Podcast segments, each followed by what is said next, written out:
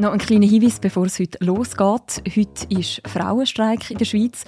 Aus diesem Grund haben wir im Feed von «Apropos» heute auch noch den Inland-Podcast «Politbüro» drinnen. Dort diskutiert die Inlandredaktion darüber, was der Frauenstreik bewirkt hat und was vielleicht auch nicht. Den Podcast findet ihr, wenn ihr ein bisschen zurückscrollt. Und jetzt viel Spaß mit «Apropos». Heute bei «Apropos» die hartnäckigen Corona-Gräben.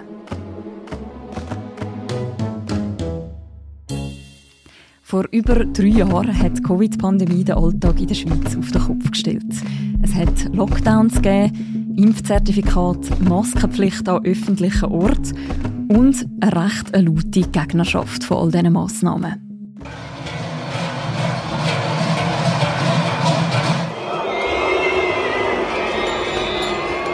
Der zweite Punkt, den wir kritisieren, ist die Macht des Bundesrates. Mit den Verschärfungen im Covid-19 kommt der.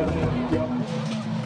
Drei Jahre später ist Corona aus der Öffentlichkeit verschwunden und trotzdem stimmen wir am 18. Juni, am nächsten Sonntag, noch über das Covid-Gesetz ab. Wieso eigentlich die Abstimmung? Um was geht es genau? Und was ist heute aus dem alten Corona-Konflikt geworden? Über das reden wir heute im Podcast «Apropos», im täglichen Podcast vom «Tagesanzeiger» und von der Redaktion Tamedia. Mein Name ist Mirja Gabatuller und bei mir im Studio ist die Inlandredaktorin Jacqueline Büchi. Hallo Jacqueline. Hallo Mirja. Jacqueline, kannst du dich noch an diesen Moment erinnern? Der Bundesrat hat heute entschieden, die Situation als außerordentliche Lage zu erklären. Die Regelung gilt ab Mitternacht und dauert vorerst bis 19. April. Damit haben wir in der ganzen Schweiz einheitliche Regeln. Klare, verständliche und einheitliche Maßnahmen, das braucht die Bevölkerung jetzt. Ja, da mag ich mich natürlich gut daran erinnern, wie wahrscheinlich die meisten von uns. Ähm, man hat es zuerst ja im Ausland gesehen, dass da immer mehr Länder in einen Lockdown oder etwas Ähnliches gegangen sind. Es hat ja da graduelle Unterschiede gegeben. Und dann, wo das in der Schweiz auch kam, ist, ja, da habe ich mir wie alle äh, die Frage gestellt, so, was macht man jetzt so lange daheim? Wir sind dann, glaube ich, am Abend vorher noch schnell irgendwelche Spiele kaufen, die man daheim hm. können machen Ich habe zu den wenigen Leuten gehört, die weiterhin ins Büro sind an gewissen Tagen, weil es so für gewisse Funktionen für die, Aufrechterhaltung des Betriebs noch nötig ist. Und ich weiß noch, als ich nach dem ersten Tag dann heimgekommen bin, hat mein Freund mich gefragt, und wie, wie ist es jetzt da außen? Fahren noch Trams? Ist jemand draußen? Also es war schon recht surreal gewesen, das Ganze. Ja.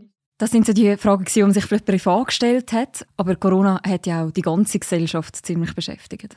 Ja, logischerweise, weil das so tiefe Einschnitte sind, die Massnahmen in unser Leben.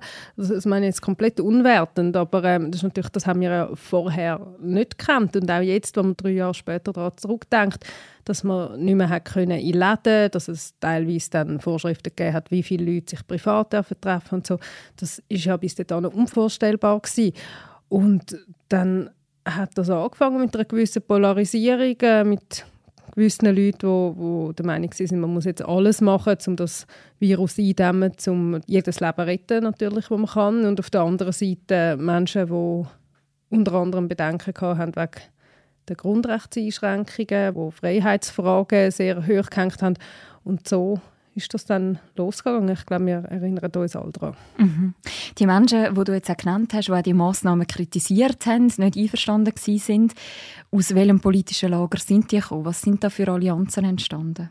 Ich glaube, das ist eben nicht eine homogene Masse. Da muss man unterscheiden zwischen ganz, ganz vielen verschiedenen Strömungen und Gruppen. Also auf der einen Seite hat es Leute gegeben, die vielleicht aus einer liberalen Grundeinstellung heraus oder aus grundrechtlichen Überlegungen heraus gegen einzelne oder mehrere Einschränkungen sind. Es hat Leute gegeben, die der Meinung sind, dass man vielleicht die Gewichtung nicht richtig macht, dass man zu fest epidemiologisch das Ganze anschaut und zu wenig beachtet, welche Auswirkungen gewisse Maßnahmen für die psychische Gesundheit der Bevölkerung haben, zum Beispiel. Und dann hat es natürlich auch Gruppen gegeben, die einfach sämtliche Maßnahmen abgelehnt haben, die teilweise auch recht aggressiv Stimmung gemacht haben gegen die politische Elite, die sogenannte, gegen die Regierung, wo zum Teil auch stark ins Verschwörungstheoretische hineingegangen sind. Es hat Leute gegeben, die behauptet haben, es gibt das Virus gar nicht. Ja, ich glaube, da, da haben wir recht, recht eine grosse Bandbreite gehabt. Mhm. Und dann ist ja irgendwann der Moment gekommen, wo irgendwie die Pandemie und auch die mit ihr verbundenen Massnahmen so mehr und mehr verschwunden sind. Was ist denn passiert so im Umfeld der Massnahmenkritikerinnen? Ich würde sagen, in der ganz breiten Öffentlichkeit nimmt man die Figuren ja nicht mehr so stark wahr, aber es gibt natürlich Foren und einschlägige Kanäle, zum Beispiel auf dem Messenger Telegram, die sich noch sehr, sehr intensiv mit dem Thema auseinandersetzen. Und es gibt auch viele massnahmenkritische Gruppierungen, die damals entstanden sind und heute weiter existieren, so ein bisschen in einer anderen Form oder sich zum Teil so ein bisschen einen anderen Daseinszweck gegeben haben oder, oder das ein bisschen neu framen. Das hat man zum Beispiel gemerkt, wo, wo es im Frühling dann plötzlich so Demos gegeben hat, Friedensdemos, wo, wo gegen die Waffenlieferungen in die Ukraine äh, sind.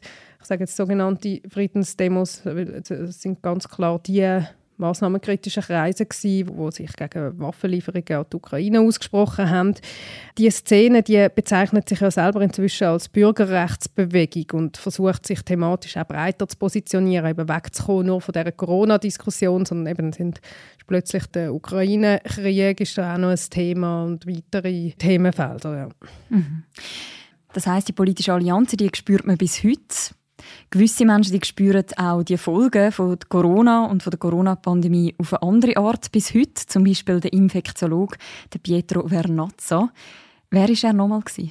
Gut, grundsätzlich muss ich sagen, halte ich von Masken nicht wahnsinnig viel. Wir können mit guten Hygienemaßnahmen können wir heute schon eigentlich die grösste Effekt haben, indem wir die direkte Übertragung verhindern können. Der Pietro Vernazza ist ein emeritierter St. Galler Chefarzt, ein Infektiologe und ein äh, sehr bekannter HIV-Spezialist. Er hat sich in Interviews und Blogs recht früh kritisch zu den Corona-Maßnahmen geäußert und hat Positionen vertreten, wo ein Großteil der Wissenschaftler und Wissenschaftlerinnen in der Schweiz nicht einverstanden sind damit. Ähm, das sind Aussagen wie Corona sei nicht schlimmer als eine gewöhnliche Grippe zum Beispiel. Mhm. Was hat denn seine damaligen Äußerungen für ihn für Folgen gehabt? Ja, er hat damals ein paar recht prominente Auftritte in den Medien gehabt und ist in der Öffentlichkeit zu einer gewichtigen Stimme der Massnahmenkritiker geworden. Und der Grund, dass wir jetzt äh, ja nochmal darüber reden, ist, dass er jüngst hat für die GLP im Kanton St. Gallen im Nationalrat, also auf die Liste kommen und dass das dann nicht geklappt hat. Die Partei hat ihn nicht auf die Wahlliste gesetzt und es gibt ein bisschen unterschiedliche Angaben dazu, wie das alles abgelaufen ist. Ich bin an dieser Mitgliederversammlung nicht dabei gewesen, wo das passiert ist, aber ähm, der Pietro Vernazza hat sich dann nachher so zitieren lassen, dass es ein abgekartetes Spiel war. Seine Corona-Äußerungen haben an einer Mehrheit vom Parteivorstand nicht gepasst und darum ist er quasi in Ungnade gefallen. Bei der Partei selber tönt es ein bisschen anders. Dort heisst ja, Corona hat zwar eine Rolle gespielt, es hat aber andere Gründe gegeben, dass man ihn nicht auf die Liste gesetzt hat. Es hat auf jeden Fall recht einen grossen Streit gegeben, wo man gemerkt hat, also so ganz verdaut ist das alles noch nicht aus dieser Pandemie. Mhm. Eine ähnliche Geschichte hat ihr ja auch eine Politikerin erzählt, Laura Grazioli. Was hat sie erlebt? Also sie hat ihre Geschichte an Philipp Loser erzählt, der mit mir zusammen den Artikel geschrieben hat, wo wir jetzt darüber reden. Frau Grazioli ist eine grüne Politikerin und eine Bäuerin aus Sissach im Oberbaselbiet und sie ist 2019 mit recht einem guten Resultat ins kantonale Parlament gewählt worden im Baselbiet. Ähm, und dort hat man das Gefühl gehabt, wow, das ist jetzt so ein neuer aufgehender politischer Stern, die wird es noch ganz weit bringen. Und bei ihr war es jetzt halt auch so, gewesen, dass sie nicht für den Nationalrat nominiert wurde ähm, von ihrer Partei. Und da muss man wissen, in diesem Zusammenhang, sie ist in der Pandemie dann auch eine gewesen, oder eine von der wenigen so im linken Lager, wo dann recht pointiert sich gegen das Covid-Gesetz, gegen das Impfzertifikat geäußert hat und wo jetzt auch nachher quasi nach, nach Ende der Massnahmen sich noch ein bisschen engagiert, einmal in diesen Kreisen. Sie sitzt zum Beispiel im Komitee von der sogenannten Souveränitätsinitiative vom äh, Nicola Rimoldi, der Nicola Rimoldi, der Chef der Bewegung Maßvoll und selbsternannter Freiheitskämpfer. Ähm, ja, er hat die Initiative lanciert, wo, oder wird sie lancieren, Entschuldigung, muss man sagen. Mhm. Beide erzählen, dass für sie das Thema Corona quasi jetzt noch drei Jahre später nachwirkt, indem es einen Einfluss hat auf ihre politische Karriere. Wenn man jetzt die beiden Fälle anschaut, kann man bemessen, welche Bedeutung das Thema tatsächlich hat. Ich will es gar nicht so fest auf die Politik münzen. Es sind jetzt zwei Fälle aus der Politik, aber ich glaube, was interessanter ist, ist, dass es einfach gesellschaftlich noch nicht verdaut ist. Also man merkt, dass da gewisse Gräben noch rum sind, die man vielleicht im Alltag jetzt nicht mehr so spürt, wenn da die Sonne scheint und die Leute draußen sind und an Festivals gehen und in Bars. Und, äh, Im Alltag spürt man Corona nicht mehr so fest. Aber man hat das Gefühl, gewisse Wunden, die damals entstanden sind, die sind noch nicht verheilt. Gibt es denn auch irgendwelche Untersuchungen dazu, wie die gesellschaftliche Spaltung bis heute noch anwirkt? Ja, ich weiß von einer Untersuchung, die im Moment im Gang ist. Das ist der Politikwissenschaftler Markus Freitag von der Uni Bern, wo die durchführt. Äh, die Ergebnisse liegen allerdings noch nicht vor. Da geht es wirklich darum, wie tief gehen die Gräben jetzt noch, eben über drei Jahre nach Ausbruch von der Pandemie. Und Interessant wird jetzt sein, eben, wie tief sind die Gräben noch, wie fest fallen sie vielleicht zusammen mit anderen äh, Spaltungen. Das können parteipolitische Gräben sein, das können andere sozioökonomische Merkmale sein. Ja, da bin ich sehr gespannt, was da rauskommt. Er hat schon während der Pandemie so Untersuchungen gemacht und dort hat man tatsächlich gesehen, eben die Gräben, wo wir ja viel oder wo viele von uns auch gespürt haben, die existieren die Daten zeigen, dass, dass die beiden Lager einander recht äh, unversöhnlich gegenübergestanden sind. Jetzt gerade in der Impffrage, wo beide Seiten wirklich das Gefühl haben, die anderen sind wahnsinnig selbstsüchtig, sind engstirnig, ähm, wo man auch gemerkt hat, beide Seiten fühlen sich wirklich missverstanden, ungerecht behandelt und was dann natürlich dazu geführt hat, dass die Kluft mit der längeren Dauer der Pandemie eigentlich dann immer tiefer geworden ist. Mhm. Du hast jetzt gerade von anderen Gräben geredet. Welche Rolle spielt es, dass gerade nach Corona neue Krisen gekommen sind, wie zum Beispiel der Ukraine-Krieg? Ich glaube, das hat dazu geführt, dass so die Corona-Debatte recht abrupt verstummt ist. Man könnte jetzt sagen, ja, eben, vielleicht ist das gut gewesen, hat man dann mal so ein bisschen eine Verschnaufpause gehabt und hat sich wieder mal um, etwas anderes gekümmert. Gleichzeitig hat das dann halt auch verhindert, dass gesellschaftlich wie eine Aufarbeitung stattgefunden hat. Ich könnte mir vorstellen, wenn jetzt auch wir Medien nicht so fest dann mit dem Ukraine-Krieg beschäftigt gewesen wären, hätte man vielleicht noch ein paar andere Fragestellungen ein bisschen genauer können anschauen können. Aber auch in der Familie wären vielleicht Diskussionen ein bisschen anders verlaufen. Das könnte durchaus eine Rolle gespielt haben. Mhm. Während der Pandemie war ja die entscheidende Frage sozusagen, wie sinnvoll die Massnahmen sind gegen Corona. Da haben sich Geister recht gespalten. Ist man da heute schlauer? Also ich will mir nicht anmaßen, um jetzt in diesem Podcast zu beurteilen, sind die Massnahmen sinnvoll gewesen oder welche hm. sind sinnvoll gewesen. Ich glaube, dass in der Summe wichtig war, dass man Massnahmen ergreift. Das ist ähm, in sehr, sehr breiten wissenschaftlichen Kreisen unbestritten. Es gibt jetzt ganz viele verschiedene Untersuchungen dazu, welche Massnahmen wie viel dazu beitragen haben, um da die jeweiligen Kurven zu glätten und so. Ich möchte jetzt da auch nicht ins, ins Detail gehen und das alles aufdröseln. Ich glaube, was man kann sagen ist, es gibt sicher Sachen, die man im Rückblick ein bisschen anders machen Es gibt Massnahmen, die kritischer beurteilt werden, wie die Schulschliessungen oder auch gewisse Grenzschliessungen, sagt man im Nachhinein. Wahrscheinlich hat das auch nicht so viel gebracht. Bei der Impfung weiß man immer mehr oder hat man immer mehr herausgefunden, wie die nützt, also dass die vor schweren Verläufen ähm, sehr gut schützt, aber dass die nicht dazu führt, dass man nie mehr krank werden kann oder dass man vor allem andere nicht anstecken kann. Das sind alles Sachen, die, ein laufender Prozess. Gewesen. Das Virus hat uns als Gesellschaft, aber auch Politik und auch die Wissenschaft total überrumpelt und dann hat man vorzu mehr herausgefunden, wie das wirkt was für Massnahmen wie wirken. Und von dem her würde man wahrscheinlich im Rückblick wüsste man gewisse Sachen besser. Aber gerade wenn es jetzt um den ersten Lockdown geht zum Beispiel, dann ist das glaube ich einfach eine Massnahme gewesen, auch zum mal Pause zu drücken, den Stoppknopf und zu sagen, hey, jetzt brauchen wir ein Moment, um zu schauen, was passiert jetzt da und was für Massnahmen können längerfristig etwas nützen. Mhm. Wir haben jetzt vorher über zwei Personen geredet, die sagen, die damalige Kritik an den Corona-Massnahmen hätte für sie bis heute negative Folgen. Gibt es eigentlich auch gegenteilige Fälle? Also Leute, die von ihrem Engagement gegen die Massnahmen bis heute profitieren? Corona-Massnahmen haben erwiesenermaßen enorm viel Leid verursacht. Doppelt so viele Junge heute psychische Probleme Familien haben nicht mehr gemeinsam Weihnachten feiern. Menschen, die frei über den eigenen Körper bestimmt haben, «My body, my choice», sich nicht sind impfen lassen, sind ausgeschlossen worden, nicht mehr arbeiten, sind diskriminiert worden. Und diese Spaltung müssen wir jetzt überwinden. Ja, klar. Ich glaube, vor drei Jahren hätten noch die wenigsten Leute im Land gewusst, wer der Nicola Rimoldi ist. Jetzt wissen es relativ viel. Er will auch äh, für den Nationalrat kandidieren im Herbst. Oder der Daniel Stricker, der YouTube-Kanal hat, wo sehr ein großes Publikum hat, wo auch sich sehr regelmäßig an diesen Corona-Massnahmen abgearbeitet hat. Die versuchen beide eine politische Karriere auf dem Ruf aufzubauen, wo sich damals erworben haben geht, abgesehen davon teilweise wahrscheinlich auch um Geld. Eben, wenn man so einen grossen YouTube-Kanal hat, wenn man auf seiner Seite Spendeaufrufe schaltet und so. Aber ja, jetzt auf der politischen Ebene, glaube ich, wird das spannend sein im Herbst, wie die verschiedenen Listen werden abschneiden. Die zwei Namen, die ich genannt habe, sind ja nicht die einzigen. Es ist die ganze Bewegung, muss man sagen, ist relativ fragmentiert. Es hat auch immer wieder verschiedene Streitigkeiten und Spaltungen gegeben, wo es dann wieder ähm, wo dann die verschiedenen Organisationen wieder aufgebrochen sind und sich neu formiert haben. Aber jetzt, wenn man anschaut, in Zürich bei der Kantonsrat haben die ehemaligen Massnahmengegner unter dem Label Aufrecht teilgenommen und sind auf einen Wähleranteil von etwas über 2% gekommen.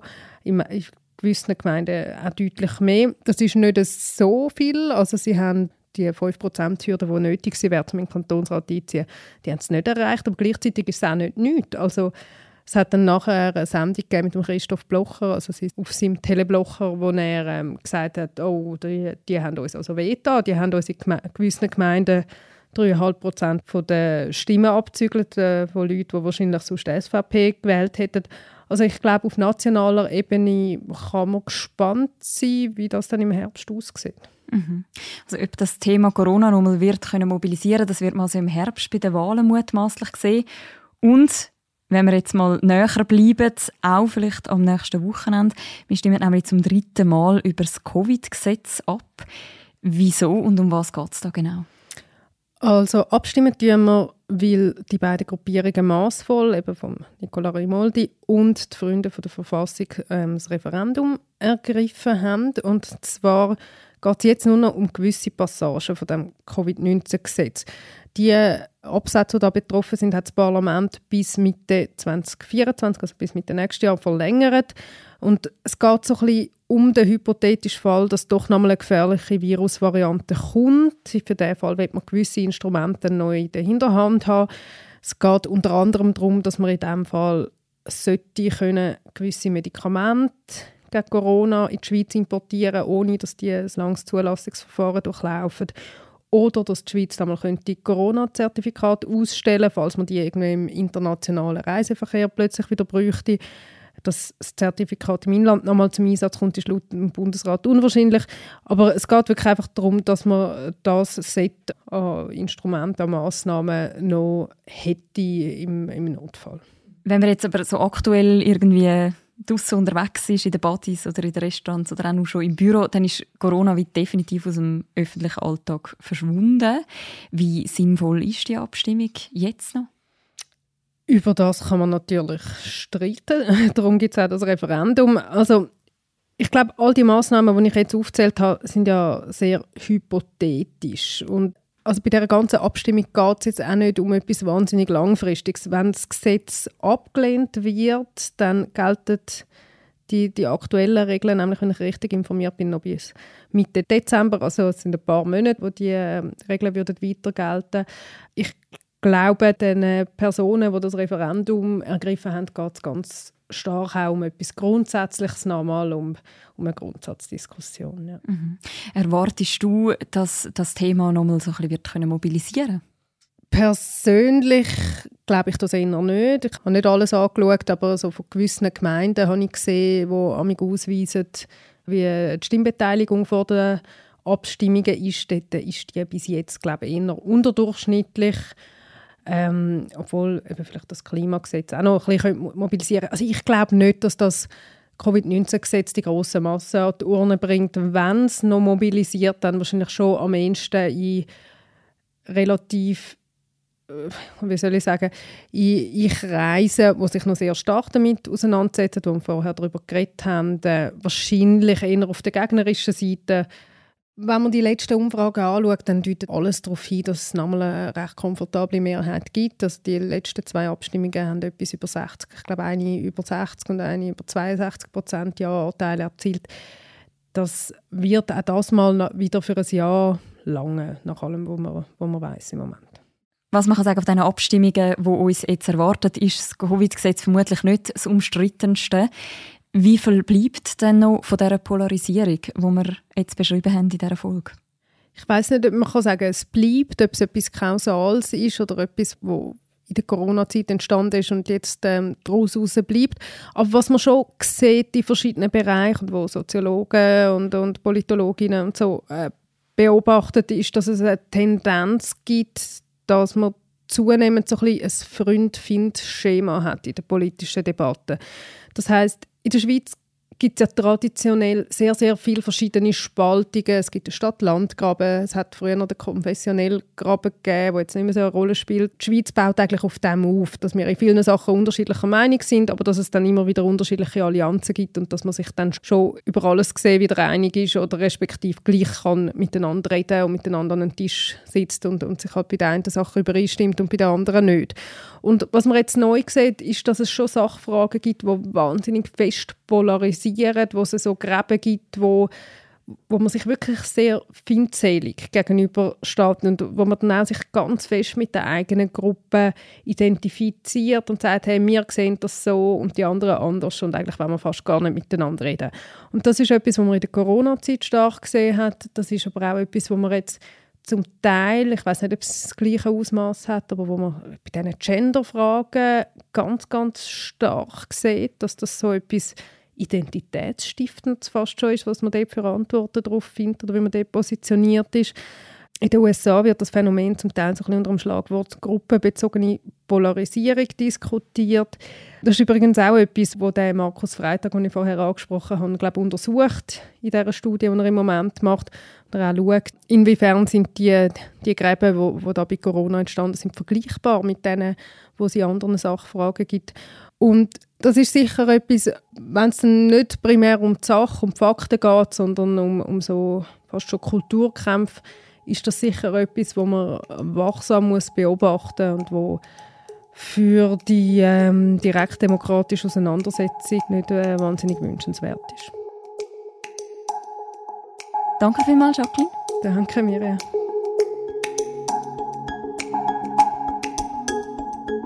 Wer noch mehr will, rund ums Covid-Gesetz nachlesen man findet auch noch verschiedene Beiträge zu dem bei uns auf der Webseite und in der App und wir verlinken auch noch ein paar im Beschreibung zu deren Episoden. Und das war die heutige Folge vom Podcast «Apropos». Die nächste Folge von uns, die hören ihr morgen wieder. Bis dann, macht's gut. Ciao miteinander.